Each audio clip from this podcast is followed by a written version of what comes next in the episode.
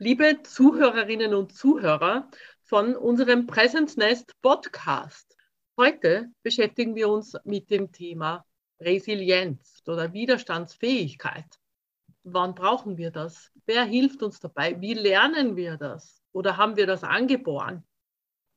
Lass dich überraschen. Zu diesem Thema haben wir heute einen besonderen Gast. Sie hat selbst in ihrem Leben sehr viele Schritte gemacht um jetzt als widerstandsfähige Frau hier neben mir virtuell zu sitzen. Und zu diesem Thema darf ich nun Frau Dr. Barbara Flügge, Barbara, begrüßen.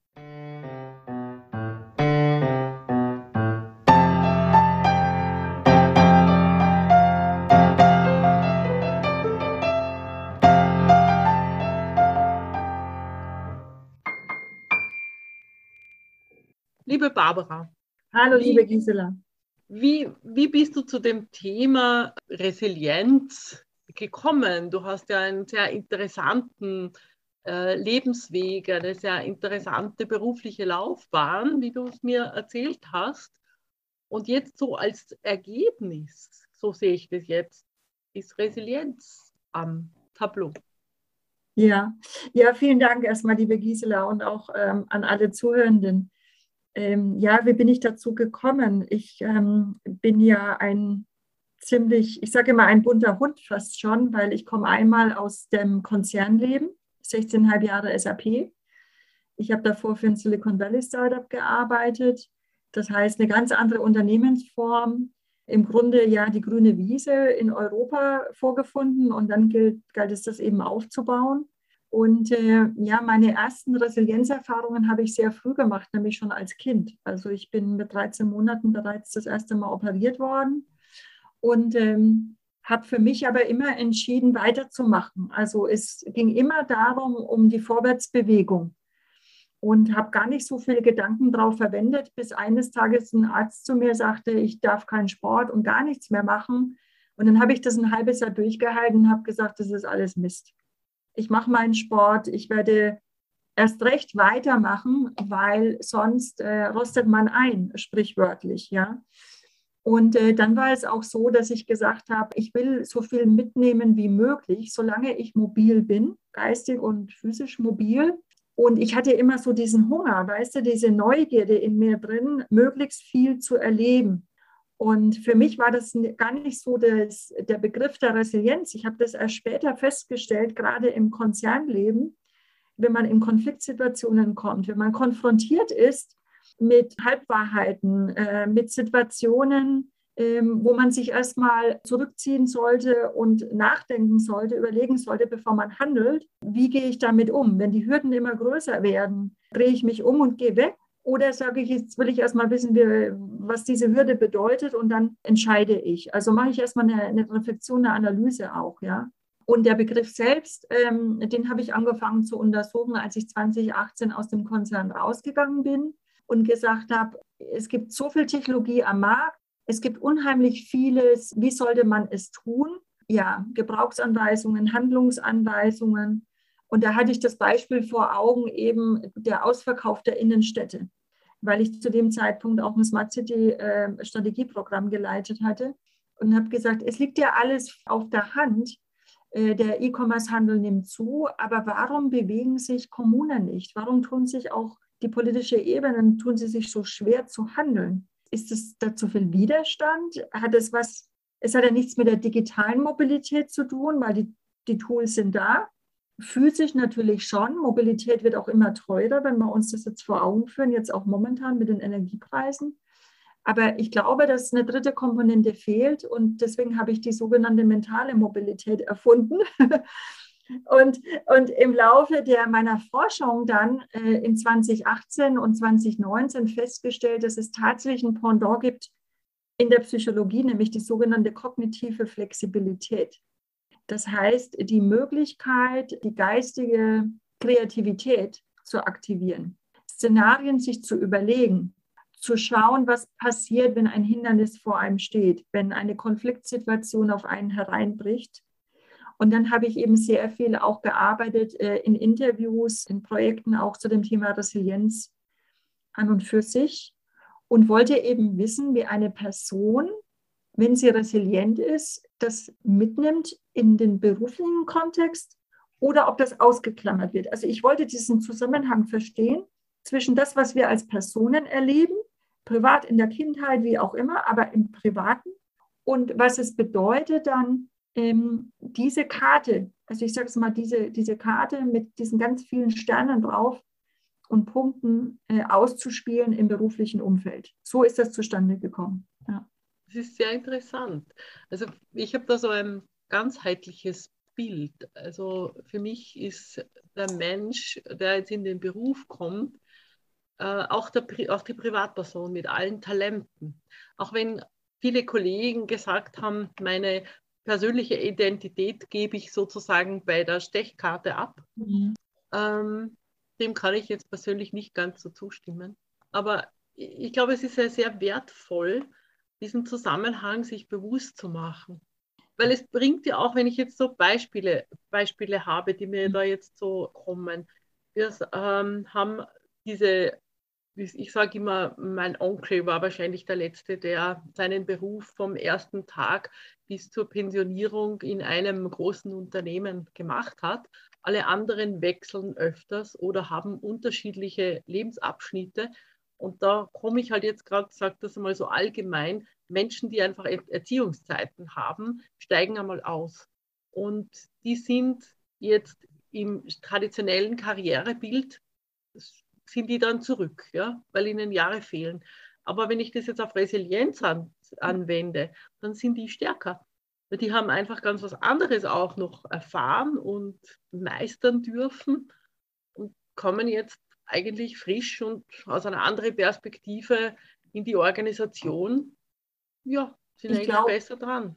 Ja, ich glaube auch, dass das genau der Punkt ist, nämlich diese Fähigkeit, also kognitiv in Szenarien zu denken, auch anderes zuzulassen. Das äh, ist natürlich bei den Personen, die zum Beispiel jetzt gewechselt haben, die plötzlich was ganz anderes machen, vielleicht auch sehr oft aus einem Beruf rausgegangen sind, dann sagt man immer die Aussteiger. Und plötzlich macht äh, ein Kollege, der früher in der IT-Beratung mit mir war, die Eisdiele, die sehr bekannt geworden ist, auf Palma de Mallorca auf. Ja? Und äh, das kommt aber nicht von ungefähr, sondern das ist eben diese geistige Bereicherung, natürlich in dem Fall auch die physische, die physische Mobilität, ein Land zu verlassen oder eine Stadt zu verlassen, bedeutet ja auch schon sehr viel. Und wenn man dann wieder zurückgeht, man hat einfach einen anderen, einen größeren Erfahrungsschatz. Und äh, jede Situation, die wir meistern, und auch wenn wir sie meistern, indem wir sagen, wir konnten sie nicht lösen, aber wir haben erkannt, warum es nicht lösbar war, vielleicht zu dem einen Zeitpunkt, ist ein Add-on, also ist sozusagen ein Gut ähm, oder ein Bestandteil unseres Resilienzspeichers, wie ich es nenne. Wir bauen unseren Resilienzspeicher schon immer auf, nur haben wir es meistens erst erkannt, wenn wir in einer Konfliktsituation waren oder wenn man sich überlegt, wie gut ist meine Resilienz. Mhm. Also dieser Speicher äh, wird angereichert und es ist ganz klar, je bunter die Ereignisse sind und die Situationen, desto vielfältiger ist dieser Speicher, weil sonst ist es ein Trockenspeicher und der besteht aus einer Ebene. Und so füllt er es aus und er boxt an die Kanten, er boxt an die Strukturen und es ist wie, wie wenn es ausgebeult wird und plötzlich hat es eine andere Form. Ne? Das ist ja sehr interessant, was jetzt für ein Bild bei mir da entsteht, wenn du das erzählst. Und zwar stelle ich mir jetzt gerade so ein Sparbuch vor, auf das immer wieder drauf gebucht wird. Ja. Und es kommt aber nichts weg, ja, sondern es wird immer drauf gebucht. Es ist, es ist wie, eine, wie eine Anlageform, die sich immer vermehrt, sozusagen das, das eigene Vermögen. Widerstandsvermögen. Ne? Vermögen, ja. man sagt ja auch, man hat ein Vermögen, nicht nur das ja. Geld, sondern man vermag auch ein Problem zu lösen ne? oder eine Herausforderung zu meistern. Genau, genau. Und das ist das Schöne, dass äh, man bekommt sozusagen den Zinseszins auf dem, was man dort aufbaut. Und äh, wenn man sich das so, wie du das beschreibst, bildlich vor Augen führt, ist eben das Schöne, man darf zurückgehen und zu so sagen, wo ist denn mein Sparbuch? Jetzt klappe ich das mal auf und sehe, wie es angewachsen ist und immer reicher geworden ist. Und äh, das ist natürlich auch etwas, wenn wir uns jetzt Situationen anschauen oder Personengruppen, die sehr stark mit Herausforderungen, äh, ich sag mal, konfrontiert sind. Beispielsweise, wenn man eben Obdachlose nimmt, da kann natürlich jemand sagen, ein obdachloser Experte, jemand, der seinen Job verloren hat, die Heimat verloren hat, dann gab es noch eine familiäre Situation. Vielleicht hat er sich einfach nicht gut angestellt, war im Interview nicht gut vorbereitet, hat vielleicht im Grunde die Spur wieder zurück in den Job einfach verpasst. Es gibt aber natürlich auch andere Konstellationen, die dazu geführt haben. Aber wenn diese Person sich wieder aufrafft und sagt, ich will und ich werde das durchstehen und ich bin auch gefordert, andere um Hilfe zu bitten an der Stelle, weil manches lässt sich nicht alleine bewältigen. Wenn diese Person in dieses Sparbuch zurückschaut, dann ist das natürlich ein riesiges, gewaltiges Vermögen. Weil wenn morgen in dem nächsten Job etwas passiert, was die absolute Katastrophe ist, eine Krisensitzung, eine nach dem anderen hervorruft, dann weiß diese Person, ich bin unerschütterbar. Ich werde da auch damit umgehen können. Und deswegen sind für mich, auch wenn wir jetzt in den beruflichen äh, Part übergehen, diese sogenannten Jobprofile, also wie man Personen auf die Stellen letztendlich ja sucht, ist doch eher die Frage, was eine Person kann und was sie zu dem Unternehmen beiträgt, eine viel interessantere Frage. was sie zu dem Unternehmen und zu dem Team beiträgt. Nicht? Was, was kann ja. der Beitrag sein, dass ja. dieses Projekt, das das Team jetzt macht oder die Aufgabe, die das Team erfüllen muss, was kann dieser Beitrag sein? Ja? Korrekt, weil eine Person, die zum Beispiel sehr aufmerksam ist, die kleinsten Kleinigkeiten erkennt, wenn etwas an einem Produkt noch nicht ganz passt und die Person sitzt aber, sagen wir mal, jetzt in der Buchhaltung und sucht immer wieder den Weg in die Produktabteilung zu den Ingenieuren und sagt, ah, jetzt fällt mir dieses auf und jenes auf, ist doch die Person dort viel, viel, Interess äh, viel interessierter an dem und bringt auch der Firma mehr, als wenn sie zurückgeht beispielsweise in den Buchhaltungsjob. Und ich glaube, dieses Sensing, also dieses seismografische, aber auch dieses, ja, dieses, diesen Touchpoint, den die Person hat, das herauszuarbeiten, das bringt Unternehmen und Teams weiter. Ja. Das heißt, dein Ziel, soweit ich das in unserem Gespräch verstehe, ist diese Resilienz nicht nur von der Einzelperson zu sehen, sondern Resilienz von Unternehmen auch zu sehen, beziehungsweise diesen Zusammenhang zu haben. Wenn ich resiliente Mitarbeiter habe, ist dann mein Unternehmen auch resilienter. Ja, und das ist genau das, was wir in Mobility Moves Minds untersucht haben, mit mehr als zehn Industrien und Industrievertretern zu sagen, ja, das Postulat ist im Grunde Unternehmen, die, die den Wandel beherrschen wollen und äh, diese Transformation, auch die digitale Transformation bewältigen wollen, brauchen Menschen, Mitarbeitende, die resilient sind. Nur dann sind sie erfolgreich, weil diese Wellen und diese Dellen, die Linie ist nie gerade und immer nur nach oben zeigen, sondern es wird auch Rückschritte geben, es wird Einbußen geben, es wird Krisen geben, die wir alle nicht, ich sag mal, vorhersehen können. Und genau da ist es gut, einmal zu wissen, dass ich resiliente Mitarbeitenden habe, zumindest an bestimmten Stellen, neuralgischen Punkten im Unternehmen. Das Unternehmen aber selbst krisensicher zu machen, kann für sich selbst sich auch über sieben Säulen aufbauen. Und ich gehe sogar noch einen Schritt weiter. Ich habe letztendlich das auch dahingehend untersucht, dass ich sage, wie resilient ist das Produkt, das Angebot. Bei einem Möbelstück kann man sich einfach vorstellen. Wenn ich einen Tisch kaufe und jemand stößt zweimal an den Tisch, darf er nicht umfallen. Wenn etwas Schweres auf dem Tisch plötzlich steht, was vielleicht nahe an der Grenze ist, ist die Frage, wie haltbar ist er? Äh, das heißt, ich kann mir das sehr gut vorstellen, was es bedeutet, dass das Produkt widerstandsfähig ist oder wie ich es letztendlich auch bearbeite, wie ich es fertige.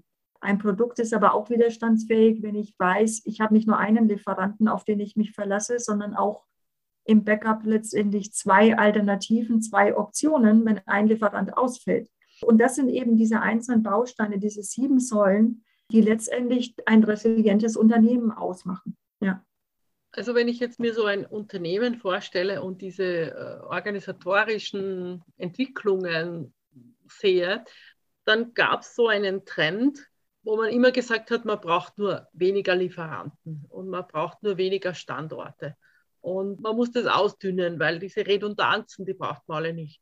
Und da hat sich aber die Landschaft geändert. Die Herausforderungen von unserer Umwelt und von unserem Umfeld, also gerade die aktuellen Herausforderungen, auch vielleicht schon von den letzten zwei Jahren, zeigen ja, dass Redundanzen sehr gut sind, wenn sie in der Krisensituation sozusagen dann ein sogenanntes Backup ermöglichen. Also kann man das irgendwie Resilienz auch mit Redundanz, mit Backup, mit äh, sozusagen Alternativen, kann man das so in Verbindung bringen? Man kann es in Verbindung bringen, indem man sich zum Beispiel einen Zeitstrahl vor Augen führt.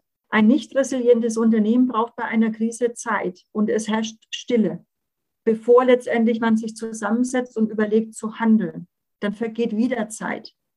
Das resiliente Unternehmen spielt die Situationen, zwar nicht alle einzeln, aber je nach Ereignistyp vorher durch und entscheide dann, was die Optionen sind, die man braucht. Vielleicht ist es einmal redundant, in einem anderen Fall sind es eben drei alternative Lieferanten oder drei alternative Geografien, von denen ich meine Komponente beziehe. Ja. Mhm. Wenn man jetzt das äh, in der digitalen Welt sich vor Augen führt, ist es vielleicht noch prägnanter. Wenn ich heute als Hersteller eine Komponente bestelle von einem Servicelieferanten, und äh, jemand bestellt oder gerade am Wochenende 1000 Stück davon und jetzt fällt dieser eine Servicelieferant aus, aus irgendeinem Grund, dann muss ich sofort innerhalb im Grunde fast von Millisekunden das Backup haben. Ich brauche die Alternative sofort. Ich kann gar nicht warten, weil sonst geht die Bestellung online nicht durch. Mhm. Das heißt, die Digitalität letztendlich beschleunigt nochmal entweder den positiven Effekt, dass ich resilient bin als Unternehmen mit all meinen Ökosystemteilnehmern oder natürlich verstärkt den Effekt, dass ich nicht lieferfähig bin, weil ich letztendlich das nicht durchgespielt habe. Und es gibt vier Ereignistypen. Es gibt eben natürlich das geplante Ereignis und das bekannte Ereignis. Das sind die zwei, ich sage jetzt mal, Felder, mit denen wir am ehesten umzugehen wissen, mhm. bekannt oder geplant. Mhm. Und dann gibt es das ungeplante Ereignis und das Unbekannte. Mhm. Das Unbekannte ist natürlich das Dramatischste. Das ist etwas Krieg, Zerstörung, Naturkatastrophe, wenn man es nicht vorhersehen konnte oder wollte. Das ungeplante Ereignis ist ich weiß, dass etwas kommen wird, aber ich beschäftige mich nicht damit, weil es so weit weg von meiner Vorstellungskraft ist, dass es mein Unternehmen letztendlich entweder berührt oder vielleicht sogar zerstört an der Stelle. Ja.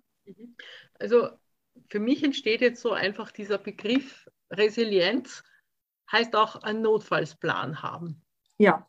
Also wirklich auf diese Situationen, die ich nicht vorhersehen kann, die einfach plötzlich da sind, einen Notfallsplan zu haben. Ja, also ein Notfallplan, ein Handlungsinstrument. Ich habe mal in einem anderen äh, Zusammenhang, da ging es um das Thema physische Mobilität, das durchgespielt, was passiert, wenn in einer Großstadt wie Shanghai oder Beijing eine U-Bahn-Plattform evakuiert werden müsste. Wie bereitet man sich auf dieses Ereignis vor, auch wenn man natürlich sich wünscht, dass es nie eintreten wird, wenn ein Bombenalarm oder letztendlich ein technisches Versagen letztendlich vorliegen würde. Ja. Mhm. Und äh, es ist eine Handlungsoption. Es muss noch kein Notfall sein, sondern eine Handlungsoption. Mhm. Ich glaube fast, dass bei dem Begriff oft ähm, dieses Emergency, Notfall, sehr oft auch äh, gerade äh, die optimierten, kostenoptimierten Unternehmensstrukturen und Management-Ebenen das nicht gerne hören, weil man denkt, oh mein Gott, jetzt wird Zeit mit etwas vertan, was sowieso nie eintreten wird. Und äh, nur das, äh, wie du richtigerweise gesagt hast, das zeigt sich sehr genau ja, in diesen Situationen jetzt, dass selbst Unternehmensverbände zugeben, dass sie sich zu sehr auf eine Einlieferantenstrategie verlassen haben, wo wir eigentlich alle selbst wissen, also gerade wir Frauen, wenn man zu etwas einlädt oder ein großes Ereignis plant, dass man immer in Alternativen denkt und sagt, Moment, wenn der jetzt ausfällt, dann weiß ich immer noch, wo ich mir die Komponente oder den Experten oder, oder den Kollegen dazu holen kann. Und ich glaube, das ist auch diese Fähigkeit, in Alternativen zu denken. Das ist ein ganz wichtiger Faktor, um resilient zu sein als Unternehmen. Mhm. Ein, ein extrem wichtiges Thema, das wir da ansprechen. Und es ist, lässt sich dann auch irgendwo auf die Einzelperson zurückführen wie trainiert man aber auch die Mitarbeiter? Ich meine, wir haben jetzt gesprochen, wir kriegen also Mitarbeiter, die wieder ein Quereinsteiger sind oder mal ausgestiegen sind, wiederkommen. Die haben, bringen schon einmal Resilienz mit, geht man mal davon aus. Und jetzt hat man aber Mitarbeiter, die da sind, vielleicht ein ruhiges Leben führen, aber jetzt ein Troubleshooter-Position einnehmen müssen, weil es einfach so erforderlich ist. Wie trainiert man diese Menschen? Das Gute ist, man kann sie trainieren. ich habe dazu den Begriff des Resilienz-Scouts geformt. Schön. Das heißt, Menschen mit diesem seismografischen Feeling. Ich nehme das immer gern am, am Beispiel der Fashion Scouts, äh, die, die sozusagen den Trend riechen, bestimmte Dinge schon vorher sehen. Ähm, jedes Unternehmen hat Menschen mit diesen Fähigkeiten. Das ist das eine.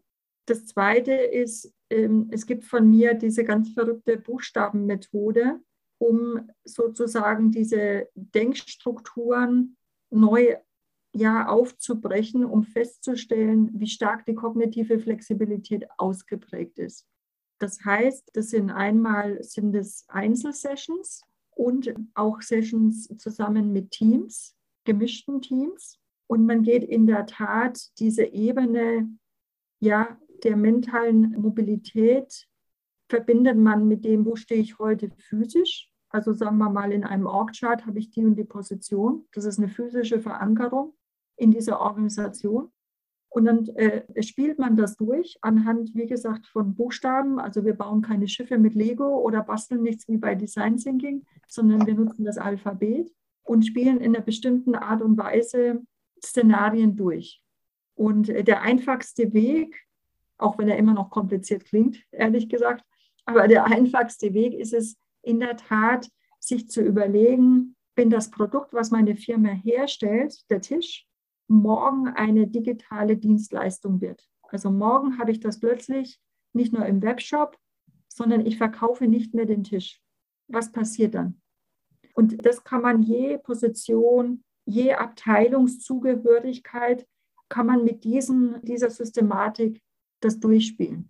Es ist äh, ziemlich, äh, eine Professorin äh, zum, aus dem Bereich Marketing sagte mal, es ist die abgefahrenste Methode, die sie seit langem kennengelernt hat.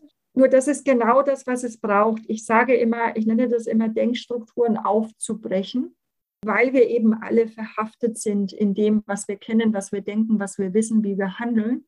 Also wirklich sich das anzunehmen und dieses Gespür herausarbeiten zu lassen, was Mitarbeitende haben und Dinge zu erkennen und vor allem es zuzulassen, wenn sie erkennen, dass fünf Dinge von zehn nicht gut funktionieren, das auch anzunehmen und zu sagen, wie trägt das zum Unternehmenswert bei und wie lösen wir es. Also das ist in der Tat eine Methode, die mhm. dahinter steckt. Ja.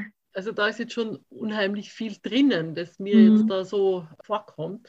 Also äh, ein Unternehmen, das resilient werden will, muss einfach Zeit auch für diese Reflexion geben mit den Mitarbeitern und auch wertschätzen, welche Talente die Mitarbeiter einbringen und welche Erfahrungen sie einbringen, um dann so eine resiliente Lösung zu bauen. Also es, es braucht eine Bereitschaft zu lernen oder auch Zeit und Raum zu geben, eigentlich Raum zu geben, in dem Unternehmen neue Denkstrukturen entstehen zu lassen ja, es braucht diesen Willen, absolut richtig. Von der Zeit her ist es so, dass man äh, mit dieser Technik braucht man jetzt keinen Tag, man braucht keine zwei Stunden beispielsweise, sondern das geht sehr, sehr zügig. Ich habe das äh, letztes Jahr gemacht und da hatten wir bei drei Personen jeweils fünf Minuten. Mhm. Also weil es einfach eine ganz bestimmte Methode ist, die so mhm. abstrus kreativ ist, dass man gar nicht anders dazu kommt. Mhm. dass man sehr schnell feststellt, wo jemand steht und die Bereitschaft absolut, der, der, der Wille des Unternehmens selbst nach vorne zu bringen. Das ist ein ganz wichtiger Punkt. Und ich würde da gerne eines anführen. Ich habe sehr oft, äh, gerade in den letzten drei Jahren, in den Gesprächen, Interviews und Marktbeobachtungen, die wir gemacht haben, auch festgestellt, dass sich auch sehr oft mittlerweile Unternehmenslenker darauf zurückziehen, auf die Position, in drei, vier Jahren steht meine Pension an, irgendwie wird das Unternehmen schon noch durchhalten und ich bin dann in einem geschützten Umfeld. Da sage ich nur, das nützt der ganzen Belegschaft weder den Kunden noch den Lieferanten etwas, wenn man den Weg beschreitet. Es gibt nicht wenige, die das geäußert haben, mhm. weil es auch Unsicherheit bedeutet, mit etwas umzugehen, was man nicht kennt. Die Situation von Corona alleine, aber auch natürlich die geopolitische Situation. Ich glaube nur, und äh, da bin ich auch ganz fest überzeugt, wenn Unternehmenslenker bereit sind, das aufzumachen und Mitarbeitenden einzuladen, zu erkennen, was, was noch möglich ist und welche Kniffe, ich sage jetzt mal, noch eingebaut werden können, dann wird das Unternehmen noch viel stärker sein, weil es stärkt sich aus der Belegschaft heraus. Das ist für mich das Schutzschild. Die Belegschaft ist das Schutzschild, das sich die Firma aufbaut. Und dann sind diese ungeplanten, unbekannten Ereignisse, die sind dann wie Pfeile, die nicht mehr wehtun und das Unternehmen nicht mehr auffressen, sondern die werden im Grunde abgelenkt. Das ist wie bei Star Trek. Ne? Das Schutzschild, ich aktiviere es und der eine ist vielleicht gerade mal nicht da, aber dafür habe ich drei Kollegen, die sagen, ich habe das auch gehört. Irgendwas passiert da mit meinen Zulieferern oder wie auch immer, oder da gibt es ein Störfeuer und wir lenken das ab und plötzlich ist das kein Ereignis, was weh tut. Und das geht nur vom Kopf, das geht von den Unternehmenslenkern aus. Ja, mhm. ja das ist praktisch die, die Verantwortung, wird auch an die Belegschaft gegeben. Also sie dürfen Mitverantwortung tragen.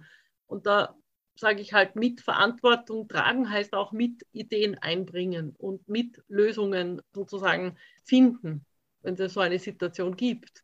Absolut. Also ich habe jetzt gerade so ein, ein Beispiel eines Unternehmens in Mitteldeutschland vor, vor mir. Äh, da haben wir ein Interview gemacht mit der mhm. Dame, die dort das Coaching gemacht hat und mit dem mhm. Lenker, Unternehmenslenker, wie du es nennst. Mhm. Und die haben so ein Projekt gemacht, dass sie die äh, Belegschaft eingebunden haben und äh, die Hierarchie aufgelöst und alle haben sich sozusagen in den Kreis gesetzt. Die haben sich plötzlich alle gesehen und sie haben gewusst, wer ist jetzt in dem Unternehmen und dann durften sie selbst umgestalten. Das ist um ein, ein Möbelgeschäft gegangen und äh, sehr erfolgreich. Aber es braucht eben diesen Mut und es braucht auch dieses, wie soll ich sagen, so herausgehen aus der Komfortzone. Und da habe ich halt immer so dieses Beispiel, ne? wenn man so ein Ei hat und da entsteht ein Küken, weil wir jetzt bald Ostern haben, wenn dieses Küken fühlt sich total wohl in diesem Ei. Aber würde es nie die Schale aufbrechen, würde es darin ersticken. Und das ist halt irgendwie so ein Bild von mir, wie, ich weiß nicht, wie du das siehst. Ja. Darf ich da was ergänzen? Weil ich finde das, find das wunderbar. Also ich sage ja auch immer, great minds think alike, weil bei mir um die Ecke von meinem Büro, es hängt noch nicht, weil ich noch nicht den Dübel habe und die Bohrmaschine. Aber da steht ein Bild, äh, das ist äh, eine Lithografie von Tome Ungerer fantastischer französischer Karikaturist äh, und, und, Zeichner. Und äh, da sieht man ein aufgebrochenes, eine Hülle, ein Ei mhm. und es schaut ein Hammer heraus und er hat draufgeschrieben, Unbreak Your Limits. Mhm. Das ist genau dieses Bild, was du beschrieben hast. Genau. Zu klopfen und zu sagen, ich will raus. Ich weiß nicht, was da draußen ist. Und ich habe jetzt hier gerade bei Mobility Moves Minds ähm, in einem der ersten Kapitel habe ich geschrieben, also Mobilität bewegt den Geist, ermutigt sich, die Bilder im Kopf zu zeichnen, erfordert Mut. Mobilität ist da ein Schlüssel, also auch die mentale Mobilität. Es braucht auch Neugierde. Kombinieren Sie Ermutigung mit dem Mut, eine Position aufzugeben, die Sie ausbremst oder Ihre Arbeitsgeschwindigkeit verlangsamt. Ich empfehle Ihnen, geben Sie eine Position auf und konstruieren Sie sich neue Positionen, denn dann wählen Sie. Genau, genau. Es ist das, das denke ich, ist auch eine, ein, eine Lösungsmöglichkeit, ein Schlüssel. Wie komme ich aus dieser Situation heraus, wo ich sozusagen in einer schwierigen Situation bin, die ich nicht selber lösen kann, aber wie schaffe ich es, aus dieser Situation herauszukommen und eine neue Umwelt für mich zu schaffen? Das ist auch eine Lösung. Also das ist für mich auch eine, ein Resilienzfaktor. Absolut. Also und ich habe das Beispiel, äh, in dem Buch gegeben des siebenjährigen Mädchens, was sich immer zu Fuß auf dem Weg zur Schule macht. Äh, die Schule ist in einem anderen Ort. Und während sie dorthin geht, malt sie sich aus, wie ihre Zukunft ist. Sie mhm. malt sich aus, was sie haben möchte. Und äh, sie malt sich aus, was passiert, wenn sie nach Hause geht, weil dann die Mutter und die Tante die eigene Schokolade kreieren. Und das ist ein Rezept, was auf, auf einem ganzen kleinen Blatt Papier Platz hat. Und sie malt sich aus, wie sie es schmeckt. Also dieser Geschmack. Das ist auch dieser Geschmack der neuen Situation, das sich auszumalen. Und, und deswegen haben wir auch unsere Sinnesorgane. Und ich glaube, das ist ein ganz wichtiger Punkt, dass wir auch sagen, wie schmeckt uns eine Position? Wollen wir diese Position haben? Und aufgeben ist ein gutes Zeichen es ist ja kein Aufgeben, sondern es ist etwas, was nicht passt, aufzugeben. Und das halte ich für einen ganz wichtigen Punkt. Und deswegen brauchen wir die Mobilität. Mhm. Weil wenn wir nicht mobil sind, mhm. gehen wir nicht. Und wir wissen das alle. Wenn wir nicht rausgehen können, sehen wir nicht, was Neues ist. Also das reichert uns wieder an und damit bauen, bauen wir wieder unseren Resilienzspeicher noch stärker auf. Aber wir dürfen diese Positionen aufgeben. Das ist ein gutes Zeichen und nicht äh, ein Zeichen von Versagen oder wie auch immer, sondern es ist, mhm. es ist mhm. ein, das ist das Ei und wir klopfen und das Küken klopft mit dem Hammer genau. an und bricht das auf. Das ist genau ja. das, was, was uns gegeben ist, ja, in der Natur. Ne? Genau, und wir dürfen loslassen. Ne? Wir dürfen etwas loslassen, was, was nicht mehr passt. Und dann Raum schaffen für etwas Neues, was für uns besser passt. Ja. Und du hast jetzt noch erwähnt die Farben und du hast jetzt oft gesprochen über das Malen und dass das siebenjährige Mädchen sich sozusagen die Zukunft malt. So eine Kreativität, die man da hineinbringt. Mhm. Und du hast auch erwähnt, dass du Malerin bist, als Hobbymalerin. Wie bringst du da den Zusammenhang zu deinem Job?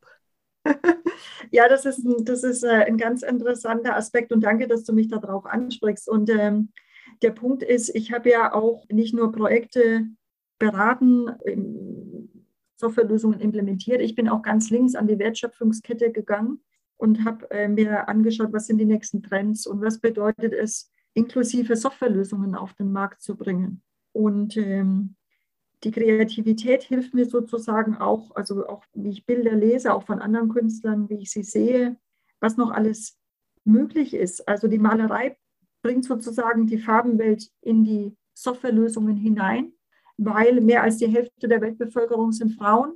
Wir haben sehr viel auch im Bereich Inklusion und Diversität durch andere Personengruppen und Veranlagungen und wir greifen das noch gar nicht so auf, wie wir es eigentlich sollten, meiner Meinung nach. Und den femininen Touch in IT-Lösungen einzubringen, das ist so eins meiner, meiner Lieblingsthemen. Ich bin da noch nicht so weit, ähm, aber ich erkenne sehr stark, wie man zum Beispiel aus einer IT-Lösung auch andere Zielgruppen erschließt, indem man eben diese Feminität mit einbaut. Also die Emotionalität, das Gespür bei einem Navigationssystem nicht nur A nach B nach C abzubilden, sondern zu sagen, das ist jetzt ein 67-jähriger Nutzer und er hat eben bestimmte Vorlieben, also hält doch mal das Navigationssystem doch mal an bei dem nächsten Geschäft und das ist der Golfshop und lässt ihn doch da mal aussteigen und das neueste Angebot sehen. Also mit äh, Fingerspitzengefühl reinzugehen. Und das ist das, denke ich, was wir mit der Feminität gut machen können. Und das erschließt sich mir gerade eben durch die Malerei. Das ist das eine. Das zweite ist, ich habe in der Tat auch hier so ein Sieben-Schritte-Programm entwickelt, äh, wie man über Bilder, die man in einer Ausstellung sieht, ich sage es mal, reflektieren kann, um sich wegzubewegen von dem, was einen da oben im Kopf so sehr verhaftet. Ich habe das äh, gemacht mit Journalisten und Journalistinnen, und zwar einmal aus China und einmal aus Deutschland. Sehr spannendes Thema. Wir haben das eineinhalb Stunden gebraucht in der Ausstellung. Wir haben es gemacht im Bereich der, der neuen Bildung, also neue Bildungssysteme mit einer Gruppe, was es bedeutet. Und man kann meine Bilder nehmen, man kann jede andere Art von Bildern nehmen. Das sind eben sieben Schritte, die man durchgeht. Und auch das ist wieder ähnlich wie bei dem ABC, damit man seine Denkposition verlässt und sich einlässt auf etwas Neuem. Also diese Inspiration und die Farbenlehre schwingt natürlich bei allem mit. Also äh, Firmen haben sehr, geben sehr viel Geld aus, die richtige Farbgebung, das Logo, das Branding. Schwarz-Weiß ist nicht das, was im Markt überzeugt, sondern es ist immer eine Farbkombination. Und hinter der Farbe steckt ja auch die Farbenlehre. Also das Blau schafft Vertrauen, bringt Wissen. Das Rote ist die Emotionalität, die Positivität. Das Gelb neutralisiert und hilft, ich sag mal, auszugleichen. Das findet sich schon viel stärker wieder, als wir vielleicht glauben. Und ich bin eine expressionistische Malerin, von daher sage ich, die Bäume werden lila und also wie gesagt, die Welt ist bunt, von daher, das gehört für mich mit dazu. Genau. Die Welt ist bunt und darf sozusagen ohne Grenzen sein. Und für mich schließt sich da jetzt irgendwie der Kreis. Du hast jetzt in der Malerei auch die Femininität, Femininität angesprochen und dass Femininität noch eine analoge Komponente hat, also dass ich jetzt äh, nach dem Golfshop oder nach dem Schuhgeschäft schaue und dass ich hier, ohne dass ich jetzt was lesen können muss, auch meinen Weg durch eine Stadt finden kann. Und das, für mich wird es jetzt so klar, dass diese Fähigkeiten, diese Femininität ein Teil der Resilienz sind. Dass wir das nicht sehen, dass wir das auch sehen lernen dürfen, dass das ein Teil der Resilienz ist und dass das jetzt gerade in herausfordernden Situationen ein Riesenvorteil ist, wenn wir das auch wahrnehmen, was wir hier für Schätze haben. Absolut, deswegen ist auch die letzte Geschichte, die ich in dem Buch habe, hat den Titel Resilienz ist weiblich. Also, Schön. weil das zu kombinieren mit dem Maskulin, also dem strategischen, aber auch dem manchmal zu sehr planerischen und das einzubringen. Und dann werden auch Unternehmen davon mehr profitieren und äh, Produkte, die in Stocken geraten sind, finden plötzlich ein ganz anderes Publikum. Und diejenigen, die an, diesem, an einem Angebot oder auch für sich selber daran arbeiten, haben plötzlich viel mehr Spaß dran, weil es eben bunt ist, weil es plötzlich begeistert, weil wir das aktivieren, was uns gegeben ist in der Natur. Die Blätter, die Farbenvielfalt und das reinzuholen. Ja. Mhm. Es ist ein sehr schöner Aufruf, äh, die Natur besser zu verstehen, die Natur reinzuholen. Und die Natur ist ja auch resilient.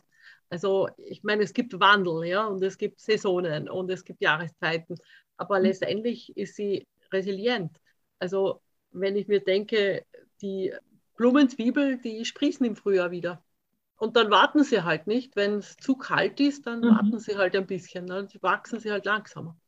Also das ist ja, das ist also ein, ein schöner Kreis, ja. Auch diese Bewegung, die bei dir drinnen ist, ja, dieses mhm. äh, Mobility Moves Minds, ja. Auch wenn ich jetzt selber gehe und laufe oder tanze, bewegt sich auch etwas in meinem Kopf. Das ist vielleicht auch noch so eine Thematik, dass ja Mitarbeiter sich auch gerne bewegen. Also wenn sie, wenn sie arbeiten und wenn sie im Büro sitzen, jetzt vielleicht nicht unbedingt immer sitzen wollen, sondern vielleicht auch einmal stehen oder gehen oder eben auch mit den Kollegen gemeinsam was erleben. Also das ist jetzt für mich so äh, ein Aspekt, der das auch zur Resilienz irgendwie gehört, diese, diese Gemeinschaft auch zu entwickeln. Wie geht man gemeinsam an etwas heran? Ja, ja deswegen ist es ja auch Mobility Move Minds, also mehrere, also mhm. die Geister, die Bewegung und auch das Erkennen, was man zusammen ähm, ja nicht nur befähigt, also was man auf den Weg bringen kann, sondern dass man gut ähm, mit auch andere nähren einen und mhm. bringen einen vorwärts. Ja, deswegen ist auch das mhm. Thema Mentoring so wichtig und das Thema Coaching an der Stelle. Mhm. Und ähm, das Schöne ist ja auch, wenn man ein Team zusammensetzt aus unterschiedlichsten Bereichen, was plötzlich alles entstehen kann. Und äh, da ist es auch mal gut, den Spaziergang zusammen zu machen und plötzlich geht man einen anderen Weg. Normalerweise bleibt es immer meistens bei den Führungskräfteseminaren denen vorbehalten. Das weiß ich noch. Wir haben Raftingboote gebaut, wir haben Flöße gebaut. Was haben wir alles gemacht? Wir sind zusammen auf den Berg, obwohl ich Höhenangst habe im Sessellift. Also volle Dramaturgie, ja, weil man weiß, dass ein Kollege, der einen schützt, das ist, äh, war ganz viel Dramatik. In den, äh, das war in den Alpen gewesen. Nur das gehört grundsätzlich in das Unternehmen. Also das ist eben die Verbindung von physisch und mental. Ja. Und mhm. digital ist halt, ja, Digitalität hilft natürlich. Äh, sie sollte aber nicht das einzige Handwerkszeug sein, sondern eben auch sich selber mit anderen anzustrengen und zu befähigen. Ne? Deswegen sind diese drei Aspekte, diese drei Ebenen so zusammen. Ja. Genau. Mhm.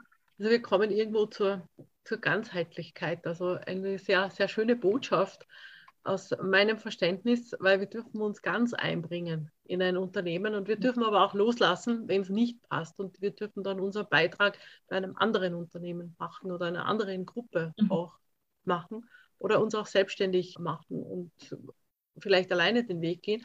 Ich habe vor kurzem in einem Motivationsworkshop gehört, erfolgreich ist man nie alleine, sondern erfolgreich ist man immer durch die anderen Menschen. Ja, das ist ein guter Aspekt. Ich glaube, ähm, man ist nie alleine, man ist es durch andere und man ist es auch, weil man es umsetzt, weil man handelt. Mhm. Ich glaube, das ist auch nochmal ein wichtiger Aspekt dazu. Ja. Äh, was, was du gerade sagtest mit der Kompetenz, also man darf auch woanders hingehen, man darf auch selbstständig sein und freischaffend. Äh, was ein großer Faktor ist, was ich auch immer feststelle in meinen Arbeiten, ist zu erkennen, welche Kompetenz man überhaupt hat. Also was ist denn die Expertise, die man so lange vielleicht auch aufgebaut hat in einem Unternehmen? Wofür bin ich denn bekannt? Wo bin ich kompetent? Das herauszuarbeiten hilft auch sehr, um sich seiner Position bewusst zu sein. Ne? Mhm.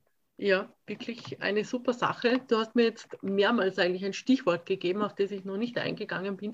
Das ist Handeln und Umsetzen. Mhm. Also ich glaube, dass das essentiell ist, ja, wenn man mal weiß, wie man sich positioniert, dann auch den Weg zu gehen, auch den Schritt zu machen, auch das, äh, sage ich jetzt einmal, Resilienzprogramm für die Firma aufzustellen und wirklich Meilensteine zu setzen und Ankerpunkte zu setzen, wo dann jeder in dem Unternehmen erkennt, wo halte ich mich fest, wenn es irgendeine Herausforderung gibt. Ja, also ich habe da so einen, einen kleinen Einkaufsblock, da steht drauf, wollen, machen, tun. Ich glaube, das ist es, ne? Also ja, wollen, machen, tun. Ja. Wollen, machen, auf jeden Fall wollen, machen, tun. Ja, ich denke, das sind sehr schöne Schlussworte. Wollen, machen, tun. Vielen Dank, liebe Barbara, für unseren schönen Dialog. Ich nehme sehr viel mit und danke mich für das Interview mit dir. Herzlichen Dank, liebe Gisela. Und vielen Dank auch an unsere Zuhörerinnen und Zuhörer für das Interesse, für die Aufmerksamkeit. Vielen Dank.